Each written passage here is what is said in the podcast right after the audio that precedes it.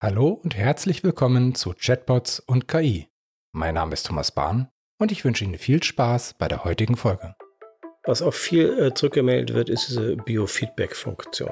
Ich meine, wer guckt nicht gerne mal in seinen eigenen Stoffwechsel und schaut seine individuelle Reaktion und äh, also dieser Aha-Effekt, wirklich mal zu sehen, pass mal auf, so sieht es aus. Und das dann auch zu verbinden mit dem eigenen Gefühl. Also mittlerweile weiß ich sehr gut, wie fühlt sich ein hoher Blutzuckerwert an. Aber wenn man das nie äh, rückgekoppelt hat, dann ist das, ist das sehr, sehr schwierig. Das dann in eine Entscheidung umzusetzen, was ich denn esse und was ich nicht esse, das ist dann immer noch, noch ein anderer Schritt. Äh, da soll ja auch keiner gezwungen werden.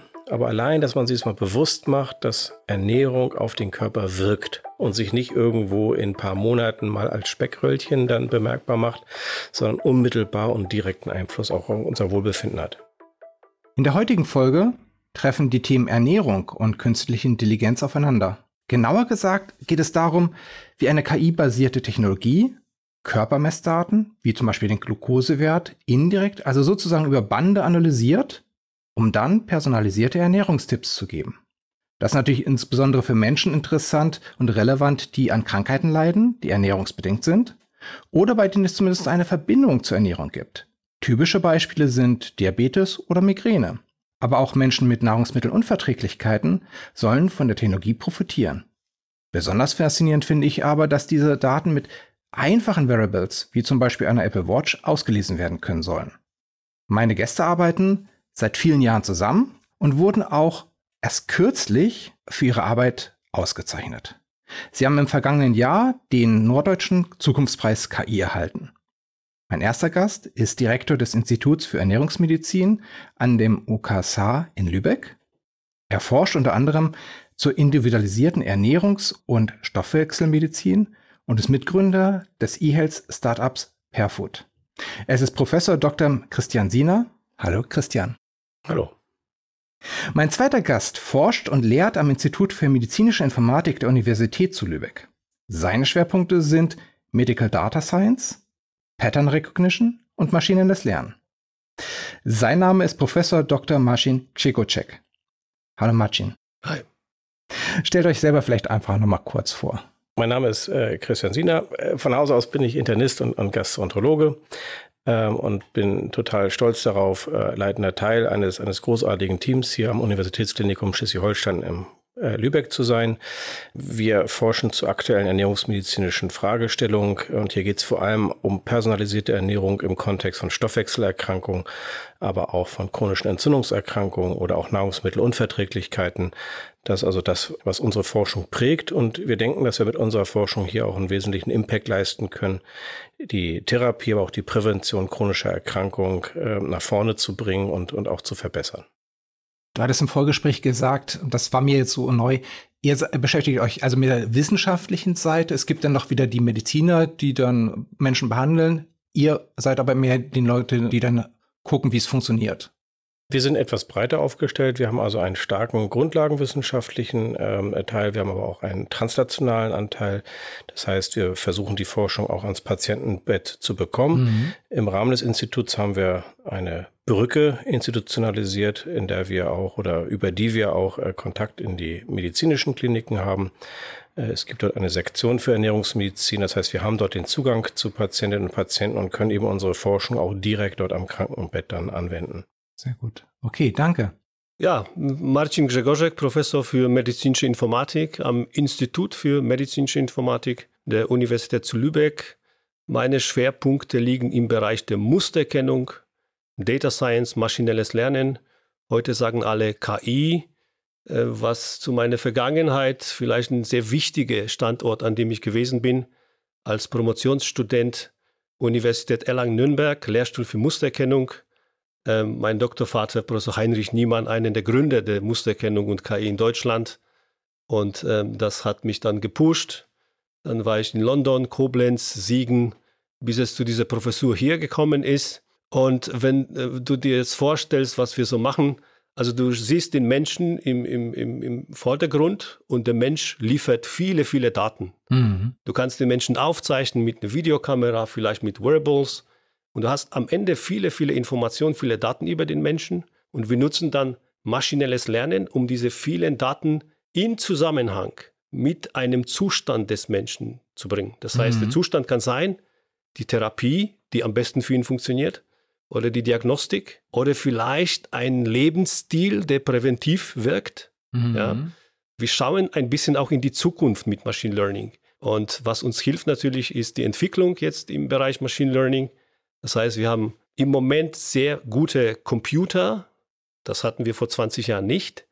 Und diese Methoden wie neuronale Netze, die eigentlich schon in den 80ern, 90ern bekannt gewesen sind, haben unter anderem deshalb jetzt ähm, ja, diesen Weg gemacht, um so erfolgreich zu sein, weil die Rechenpower da ist. Ja, das ist äh, zu meiner Person in Kürze. Mhm. Vielen Dank. Ich hatte ja schon erwähnt, dass ihr den äh, Norddeutschen Zukunftspreis KI gewonnen habt. Das heißt, ihr arbeitet ja auch schon in mehreren Projekten zusammen. Könnt ihr da irgendwann mal so ein bisschen einmal, bevor wir jetzt auf das aktuelle Projekt gehen, ein bisschen nochmal so über die Vergangenheit reden? Wofür habt ihr den Preis gewonnen?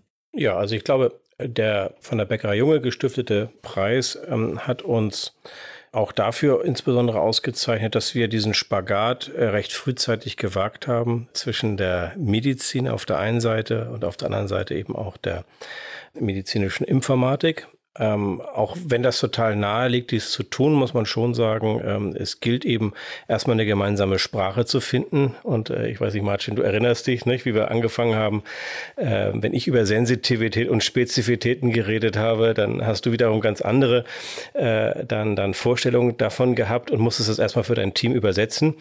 Naja, aber am Ende ist es eben so, dass wir nur gemeinsam auch, auch wirklich stark sein können. Und, und äh, das, was auch Martin, was du schon gesagt hattest, über die, die Pattern Recognitions, über das Begreifen von, von, von großen Daten, die wir real-time erfassen, äh, das ist natürlich unheimlich attraktiv für die Ernährungsmedizin, Schrägstrich die Ernährungswissenschaft, also ein Fachgebiet, wo sehr viel Empirie eigentlich eine Rolle spielt, ähm, wo wir bislang noch nicht so datengetrieben gearbeitet haben.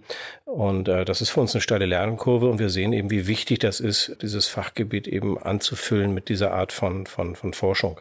Ja, genau. Und das war auch der Punkt. Man muss ja sagen, ich bin 2018 an die Uni zu Lübeck gekommen und das war die erste Universität, an der ich äh, war, wo ich sehr viele Kontakte zu Medizinern plötzlich hatte. Vielleicht in Erlangen, aber in Erlangen, da war ich ja halt ein Doktorand, da hast du ja nicht so viele. Und ähm, mit Christian, das war eines der ersten Gespräche, die wir hatten. Und ich habe gemerkt, vor mir sitzt ein Medizinprofessor, der offen ist. Mhm. Einfach mal zu verstehen, was Machine Learning macht, was Mustererkennung machen kann. Und dass man nicht immer mit ganz klassischen statistischen Methoden evidenzbasiert vorgehen muss, man kann auch in Anführungsstrichen die Machine Learning Methoden missbrauchen, um Erkenntnisse in der Medizin zu liefern. Und es uns war relativ äh, früh klar, dass wir zusammenarbeiten möchten. Als ich Informatik studiert habe, wurde mir halt auch gleich am Anfang gesagt, ja, die Informatiker lernen Probleme zu lösen und sie brauchen ein Anwendungsfach, wo sie dann lernen, mit den Menschen auch zu reden, die die Probleme haben, deren Probleme sie lösen sollen. Und das ist ja hier ideal zusammengekommen.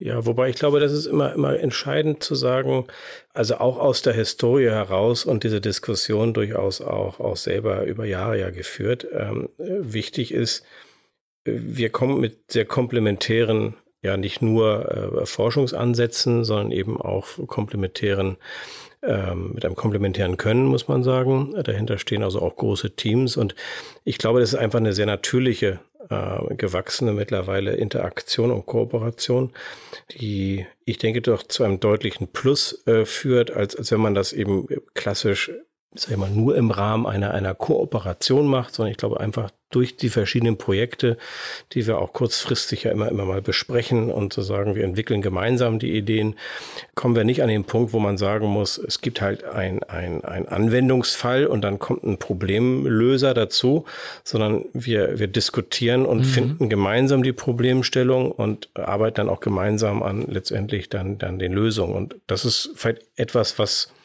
auch so in die Zukunft gerät ist, dass man also von, von bottom-up sich, sich gemeinsam Problemen stellt. Also auch ein äh, Interesse und ein, ja, ich glaube auch ein gewisses Sensorium entwickelt, was sind denn die, die fachspezifischen Eigenheiten und nur so funktioniert das. Hm. Ja, und du hast ja auch gefragt, warum dieser Preis? Ja, mhm. vielleicht sollten wir direkt auf die Frage antworten. Und ähm, so wie ich das verstanden habe, der Preis war eben dafür da, weil wir ähm, sehr viel von dem, was wir gemacht haben, nicht nur auf der wissenschaftlichen Ebene verstanden haben, sondern auch in die Anwendung gebracht haben. Also dieser Transfer in die Industrie, zurück in die Gesellschaft sozusagen, war der Auslöser für diesen norddeutschen Zukunftspreis für künstliche Intelligenz, den wir im November 2022 erhalten haben. Und eben halt nicht nur in die Gesellschaft, sondern tatsächlich auch, sagen wir mal, zu den einzelnen, ja, Patienten mag ich ja gar nicht sagen, weil die Leute sind ja nicht unbedingt krank, sondern zu den Menschen, die das Wissen dann leicht anwenden können. Aber darauf kommen wir gleich später. Ähm, wir hatten gesprochen, äh, oder du hattest am Anfang gesagt, du beschäftigst dich auch mit personalisierter Ernährung. Also es gibt ja, wenn man so rausgeht, unheimlich viele Ernährungstipps. Und dann heißt es halt immer, du musst keine Kohlenhydrate essen, du musst äh, kein Fett essen, du musst viel Fett essen, du musst auf alle Fälle darauf achten, dass du deine 47 Essentials isst. Warum personalisierte Ernährung? Naja, warum? Äh, ich glaube, ergibt sich aus der Beobachtung, die in der Wissenschaft jetzt seit, ich glaube, den letzten 15 bis 20 Jahren immer evidenter werden, dass ähm, unser Stoffwechsel sehr individuell reagiert. Also wir sind alle sehr, sehr unterschiedlich. Das sehen wir nicht nur in unserem Aussehen, sondern eben auch in unserer Stoffwechselreaktion. Und das ist natürlich etwas, mit dem wir umgehen müssen, weil wir natürlich auch in der Medizin wissen, dass nicht jede Therapie gleich gut bei jemandem wirkt. Und dieser äh, interindividuelle Unterschied, den gilt es in vielen Fällen auch für die Ernährung zu berücksichtigen, gerade weil wir Ernährungsmedizin machen. Das heißt, mhm. wir haben ja die Herausforderung mit der Art und Weise, wie wir uns ernähren, tatsächlich auch Erkrankungen äh, oder Erkrankungen vorzubeugen oder Erkrankungen zu therapieren. So dass das Konzept eigentlich das ist, was wir sagen, wir wissen schon relativ gut, was eigentlich eine gesunde Ernährung ist. Da kommen wir so in, in Empfehlungen wie vielleicht mediterrane Ernährung, also diese generischen Ernährungskonzepte, und das würden wir als allgemein gesunde Ernährungsweise bezeichnen.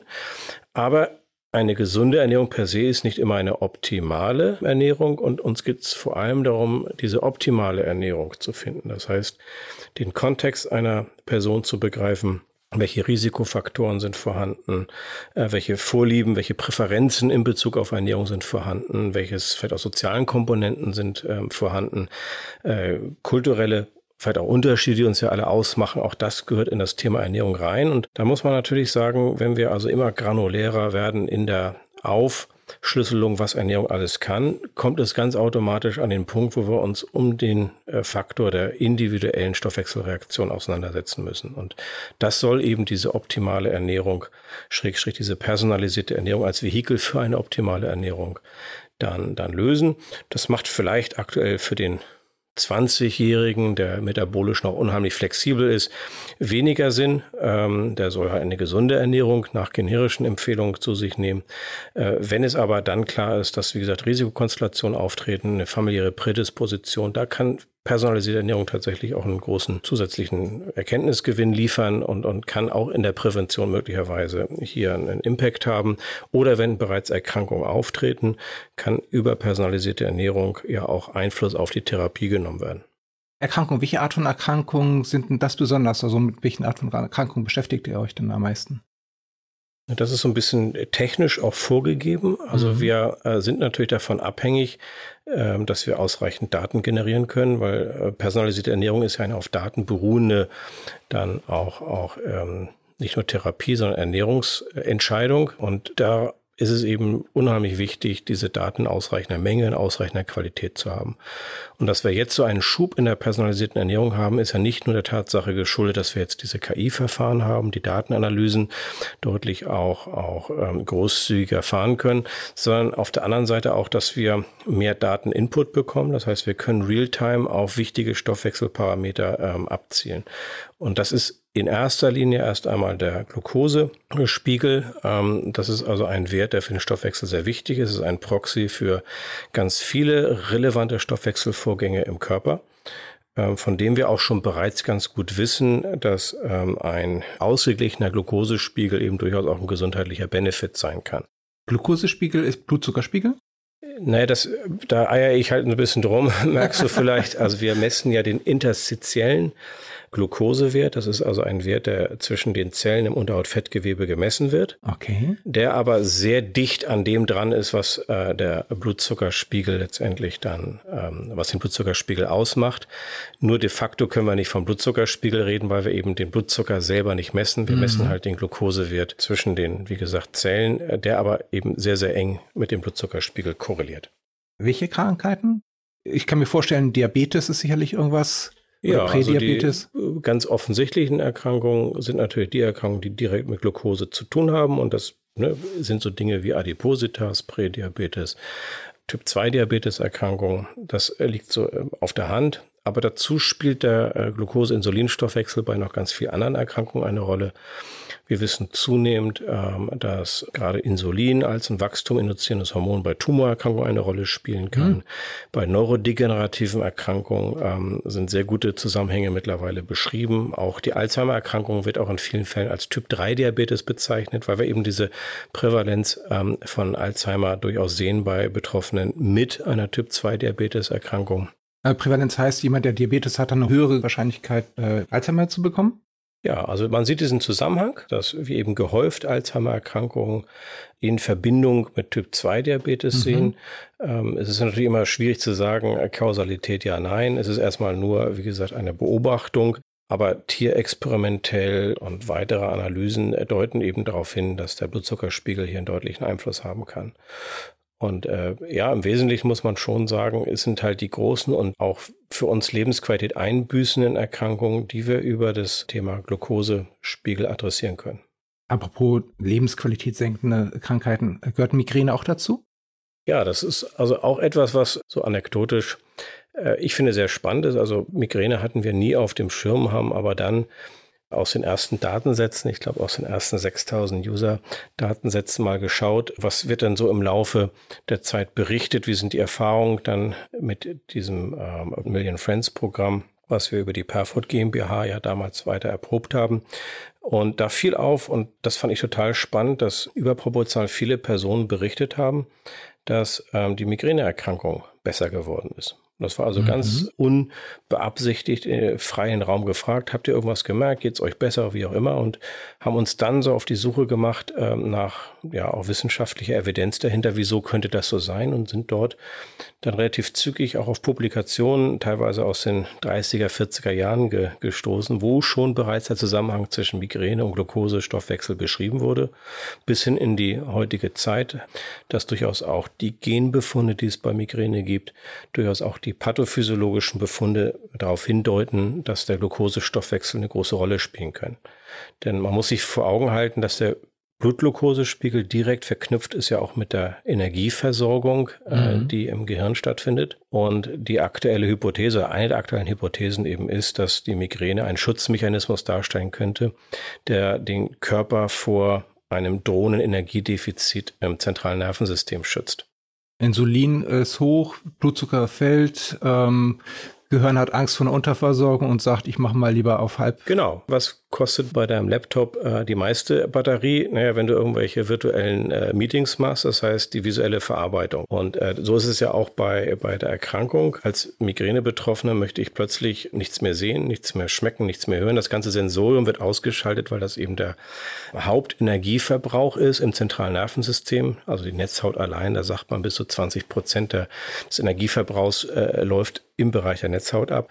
Das heißt, diese Bereiche werden zuerst ausgeschaltet. Der Mensch, der Betroffene, wird in die, in die Horizontale letztendlich gezwungen, äh, verdunkelt den Raum und wettert das Ganze ab. So möchte ich das sagen.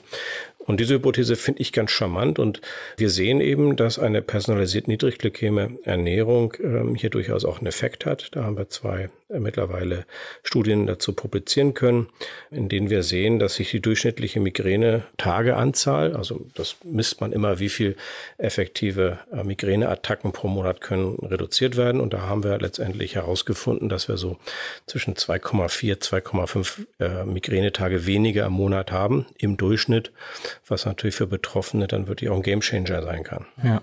Ihr macht ja jetzt aktuell wieder mal ein Projekt zusammen. Da geht es auch wieder um den Glukoseindex, um, um Glukosemessung und Glukosemessung. Ich kenne das ja, das ist rein optisch. Man sieht ja immer mal Menschen, die haben da so ein kleines Gerät, so ein kleines Art Pflaster irgendwie an, an der Schulter. Darüber wird meines Wissens irgendwie bei Diabetikern der Insulinspiegel gemessen, also wahrscheinlich auch eigentlich genauer der Glukosespiegel. Und ihr beschäftigt euch damit. Warum? Was macht ihr da genau? Naja, jetzt geht es darum, sind wir in der Lage, diese Werte, die relativ aufwendig zu messen sind, und diese Gerätschaften, die du jetzt genannt hast, die sind am Oberarm zu kleben. Sie haben auch Batterien und sie müssen ausgewechselt werden. Also selbst diese schon relativ modernen Gerätschaften sind ähm, doch etwas aufwendig. Sind wir in der Lage, diese Messung nur aus Daten eines Smartbands zu schätzen? Also wir haben eine Smartwatch, ein Band, welches mit mehreren Sensoren ausgestattet ist. Wir reden von multimodalen Sensordaten, die gemessen sind. Gleichzeitig messen wir den Zuckerverlauf, also die Zuckerkurve. Und die Frage ist, kann unsere KI, unser Machine Learning Algorithmus aus den multimodalen Sensordaten diese Kurve schätzen?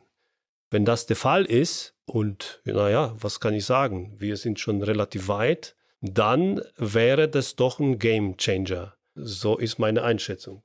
Also ob eine Smartwatch oder ein Armband verhindern oder überflüssig machen kann, dass ich mir da was in den, in den Oberarm reinsteche. Richtig, also viele von uns tragen Smartwatches sowieso 24/7, also rund um die Uhr. Das heißt, wenn dieser Algorithmus tatsächlich aus den Daten, und zwar nutzerunabhängig, dazu kommen wir noch wahrscheinlich, in der Lage ist, diese Blutzuckerkurve mit einer gewissen, aber hohen Genauigkeit zu schätzen, dann, naja, dann ist im Bereich Lebensqualität doch eine deutliche Verbesserung. Man kann es ja auch mehr in die Breite bringen, wenn es heißt, nicht halt jeder, der das irgendwie sich dafür neugierig ist, muss dann gleich erstmal teures Gerät kaufen oder sowas und sich selber stechen, sondern eben halt, er benutzt dann vielleicht eine App, benutzt vielleicht eine Smartwatch, die er schon hat. Genau, ich meine, es geht ja auch um das Thema so Nachhaltigkeit, nicht? dass wir sagen, wir können bei bestehenden ähm, Equipment wie einer Smartwatch ähm, letztendlich dann auch äh, in die breite Ernährungsempfehlung geben, die und das ist ja der Unterschied. Also diese Devices sind extrem wichtig und wertvoll und haben ja wirklich auch viel ähm, Segen in der, in der Welt der, der Stoffwechselmedizin, ja auch in die Welt der Stoffwechselmedizin ähm, hineingebracht. Also einfach nicht mehr diese ständige Stechen, mhm. Blutzuckerkontrollen bei Betroffenen. Das ist schon super. Und auch jetzt die Überlegung, dass diese Sensoren dann auch äh, KI gesteuert in Closed-Loop-Systemen mit, mit Insulinpumpen bei zum Beispiel Typ 1 Diabetes eingesetzt werden, das ist total super. Also das ist wirklich ein, ein Gamechanger und die Geräte sind mittlerweile hoch, hochgradig äh, genau.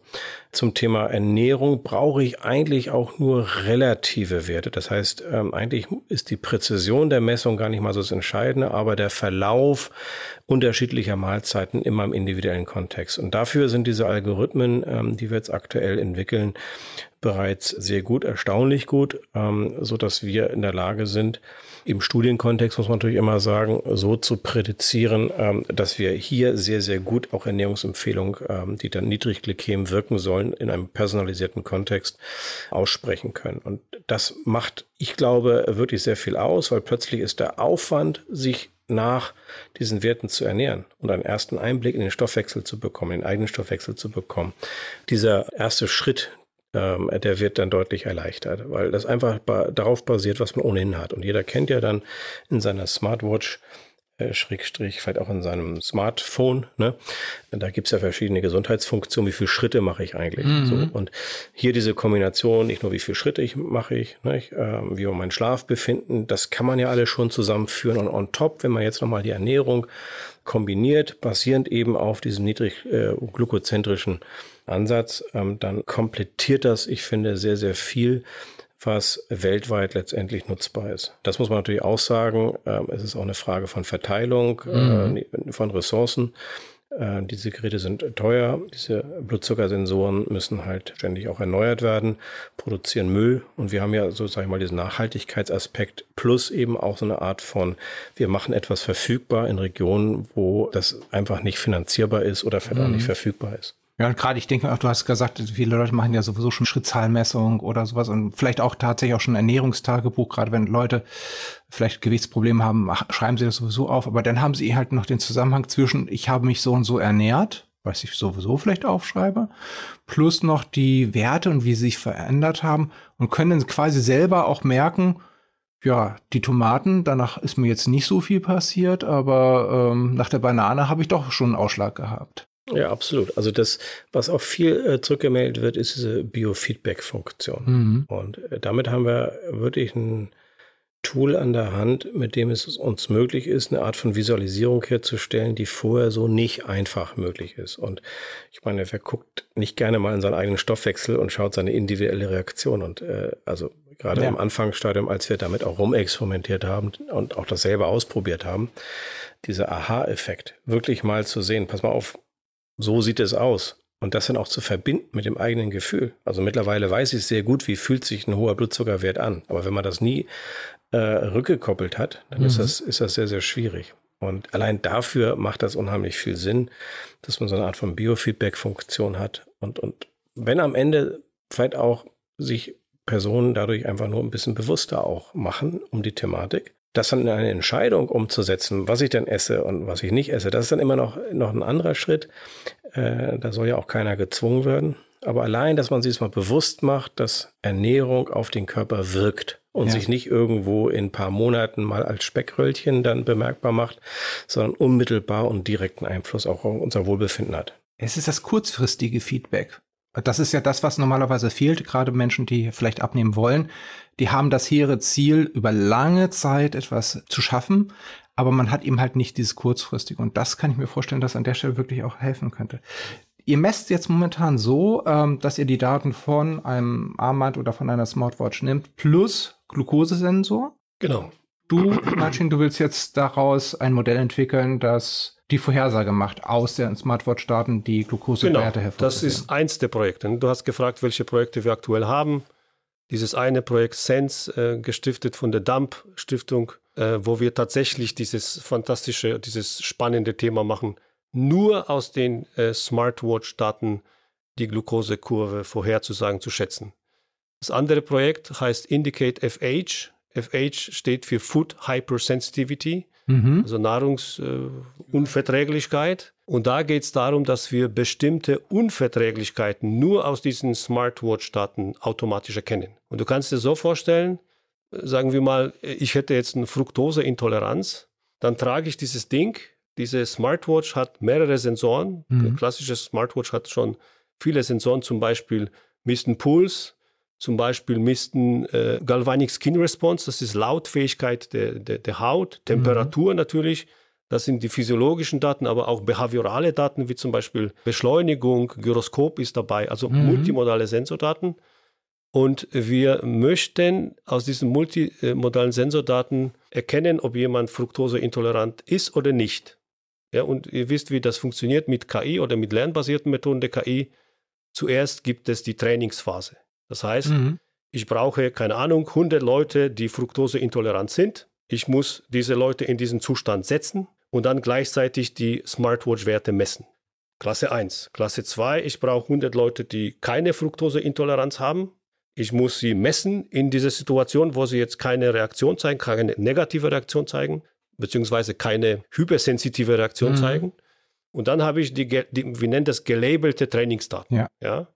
Und diese gelabelte Trainingsdaten werden in eine, eine Mustererkennungsmaschine reingeworfen für die Trainingsphase. Und diese Mustererkennungsmaschine ist eine, eine lange, große Funktion, wenn man Deep Learning macht mit Millionen von Parametern.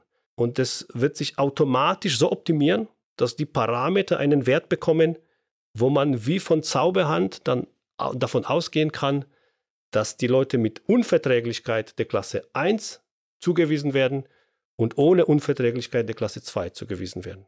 Und da ist es auch wichtig, diese Unterscheidung zu machen, weil hier muss man natürlich sagen, wir fangen nicht immer sofort mit Deep Learning an. Am Anfang nutzen wir konventionelle Mustererkennungsverfahren. Und konventionelle Mustererkennungsverfahren bedeutet, jeder Schritt ist klar durchdefiniert. Wir haben die Sensordaten am Anfang, dann definieren wir manuell, händisch die Merkmalsvektoren und dann nehmen wir klassische Klassifikatoren, wie zum Beispiel Support-Vektormaschinen, das sind mhm. klassische Klassifikatoren und trainieren die. Ja?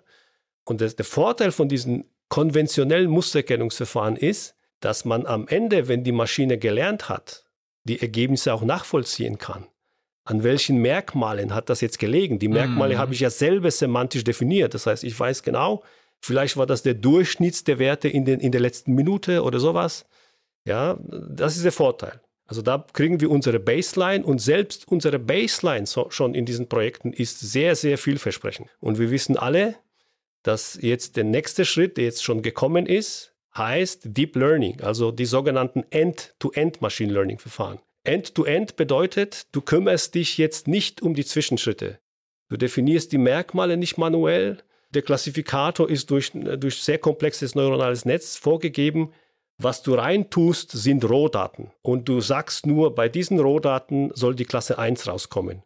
Und bei jenen die Klasse 2 rauskommen. Und du hoffst darauf, und das passiert auch, wenn du genügend Daten hast, dass dieses tiefe neuronale Netz sich tatsächlich so optimiert, dass es funktioniert. Das funktioniert, wenn man das optimiert hat, die Architektur des Netzwerkes und so weiter und so weiter, funktioniert sogar besser als die konventionellen, meistens. Wobei ein Problem dann ist es eine Blackbox. Dann mhm. hast du Rohdaten rein, Ergebnis raus, da kommen irgendwelche Zahlen, aber du kannst ohne weiteres nicht erklären, wieso. Und deswegen ein, ein wichtiges Forschungsfeld in diesem Gebiet, auf diesem Gebiet, ist die Explainability, also mhm. die Erklärbarkeit dieser Systeme. Denn wenn du eine medizinische Entscheidung oder Empfehlung nicht erklären kannst, dann hast du ein rechtliches Problem. Das ist so der jetzige Stand. Jetzt aber einfach der Nutzen für den, denjenigen, der, dessen Daten da reinlaufen, er kriegt aufgrund von Daten von seiner Smartwatch eine, eine, wird er klassifiziert, ob er hypersensitiv auf bestimmte Nahrungsmittel reagiert. Das ist dann im Endeffekt das Endprodukt, was rauskommt, wenn es gut funktioniert. Das ist die Motivation, die Idee dahinter. Es gibt dann deutlich genauere Überlegungen, aber da muss ich schon an meinen Kollegen aus der Medizin weiter. Also ich meine, die berechtigte Frage ist natürlich, wenn jetzt jemand klassischerweise irgendwo eine Kohlenhydratmalassimilation hat, ne, derjenige sagt schon, wenn er was nicht verträgt.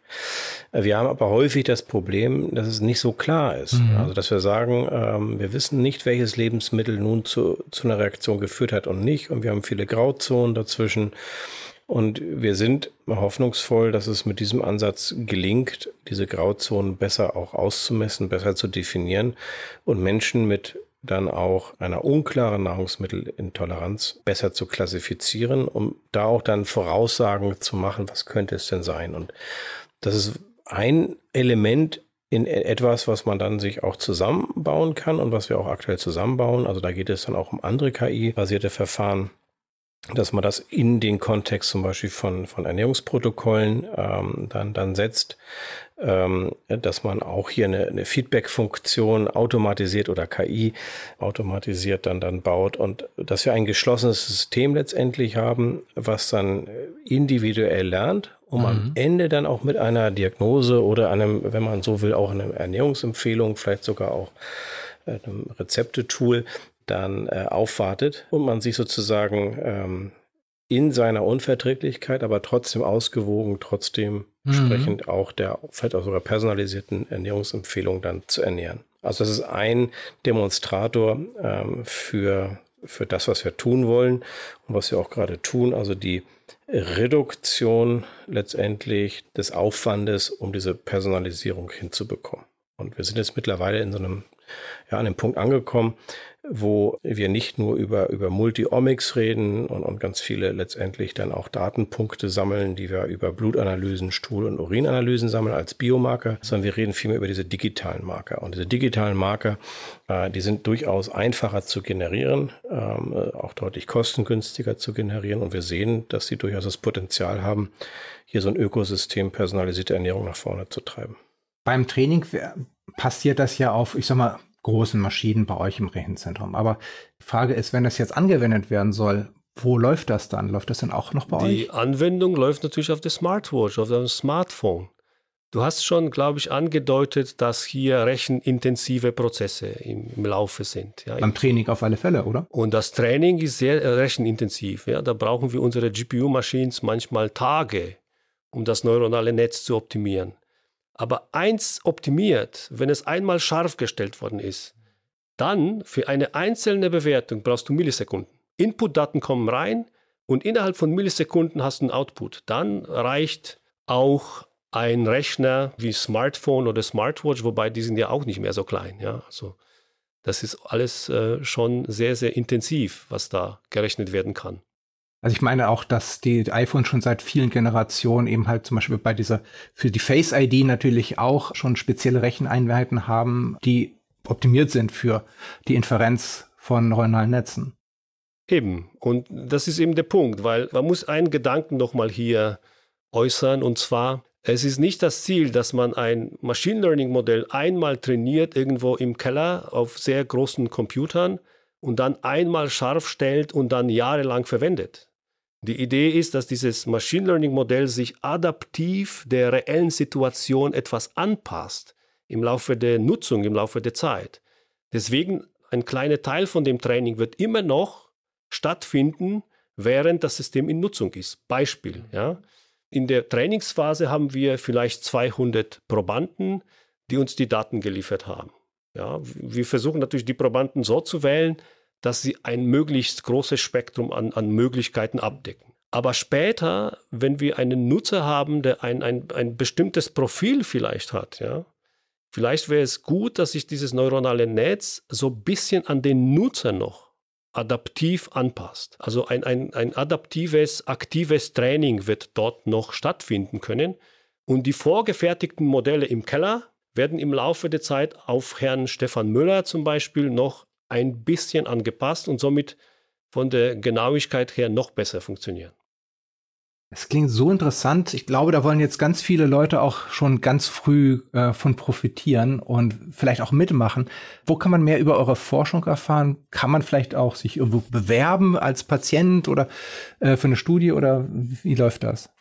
Ja, also wir haben immer mal wieder auch Anwendungsbeobachtung und, und klinische Studien laufen. Die werden dann annonciert meistens in den sozialen Medien. Und da ist in der Tat äh, zu verzeichnen, dass wir einen deutlichen Run haben. Also ich mache seit 20 Jahren klinische Studien und, und weiß, wie schwierig das manchmal ist, diese Studien auch voll zu bekommen, dass ausreichend Personen auch mitmachen.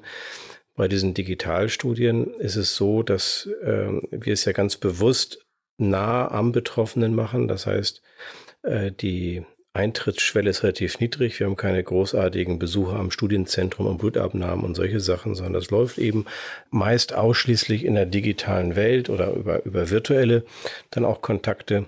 Da möchte ich zum Beispiel unsere Migränestudie, äh, die derzeit angewendet oder durchgeführt wird, hier vom äh, Entzündungszentrum an der, an der Universität zu Lübeck, nochmal erinnern. Da haben wir letztendlich einen komplett digitalen Studienablauf konzipiert. Mhm. Ich glaube, das ist eine der wenigen, wenn nicht sogar die erste äh, Studie, die in diesem Umfang, also mit anvisiert über 1000 Patientinnen und Patienten, hier eine Studie durchführt. Also das sind also auch neue Dinge, die wir lernen und wir profitieren natürlich in unserer Forschung, die wir tun, mhm. äh, davon ungemein von diesen Erfahrungen, weil wir plötzlich eben auch den Zulauf in, sag ich mal, vielleicht auch weniger attraktive Studien haben, die aber wichtig sind, um das Themenfeld nach vorne zu bringen. Also das ist ein absolutes Learning. Das heißt, immer mal wieder auch Social Media gucken. Entsprechenden Plattformen werden solche Dinge dann mal, mal gehighlightet. Äh, auch auf der äh, Homepage des Entzündungszentrums oder auch der Instituts-Homepage werden solche Sachen dann immer mal wieder annonciert. Genau, da besteht also häufig die Möglichkeit, auch, auch für gesunde Probanden immer mal wieder auch als Kontrollprobanden mitzumachen. Ja. Du hattest vorhin noch die Perfoot äh, erwähnt. Da seid ihr jetzt in beratender Funktion inzwischen tätig. Du, Christian, du hattest sie auch mitgegründet. Was macht die Perfood? Ja, also Perfood ist ja eine Gründung aus dem Institut heraus. Äh, 2017 äh, habe ich das zusammen mit damals noch vier Mitgründern äh, gründen dürfen. Mittlerweile sind wir halt vier äh, äh Leute im, im, im Gründerteam. Äh, drei davon ähm, operativ tätig.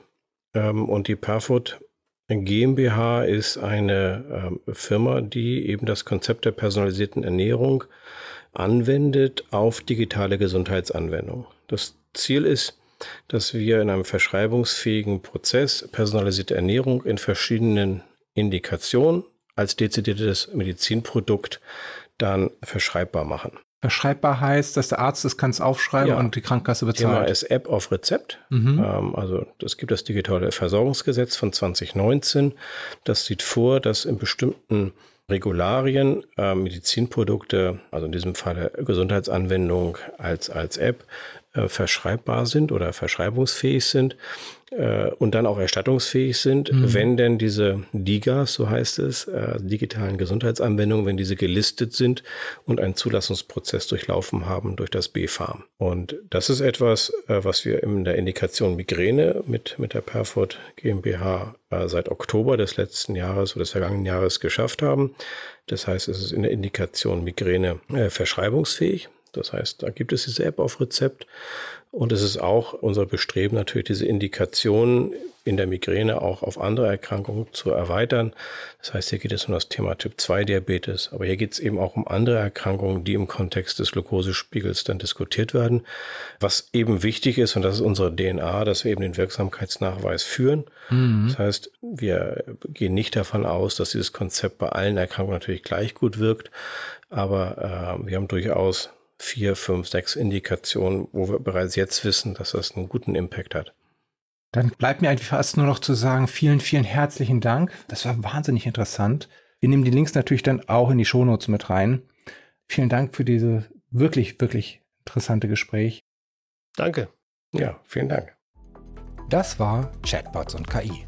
Wenn Sie in Zukunft keine Folge verpassen möchten, dann abonnieren Sie Chatbots und KI auf der Podcast-Plattform Ihrer Wahl. Der Podcast wird präsentiert von Asono. Wir entwickeln Chatbots, mit denen sich Menschen gerne unterhalten.